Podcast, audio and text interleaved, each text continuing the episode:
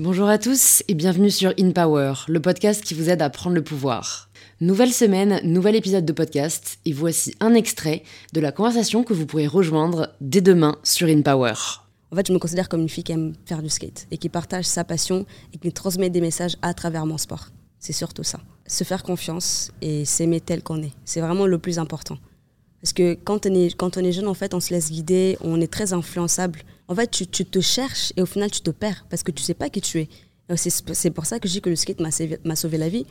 Parce que bah, le skate m'a guidé, en fait. Et parfois, j'en parle comme si c'était un être humain. Et les gens me disent, mais il est malade. Alors pas comprendre. C'est ça, et les gens ne comprennent pas que ce n'est pas un simple objet pour moi. C'est ce qui a changé ma vie jusqu'à maintenant, tu vois. C'était mon meilleur ami. J'allais acheter du pain avec. Euh, euh, quand j'étais triste, bah, j'allais skater. Quand j'étais contente, j'allais skater. Tout le monde allait boire des verres, euh, sortir en boîte. Moi, ce qui m'excitait, c'était d'aller skater. C'était pas d'aller me poser et, parler trois heures, quoi, tu vois.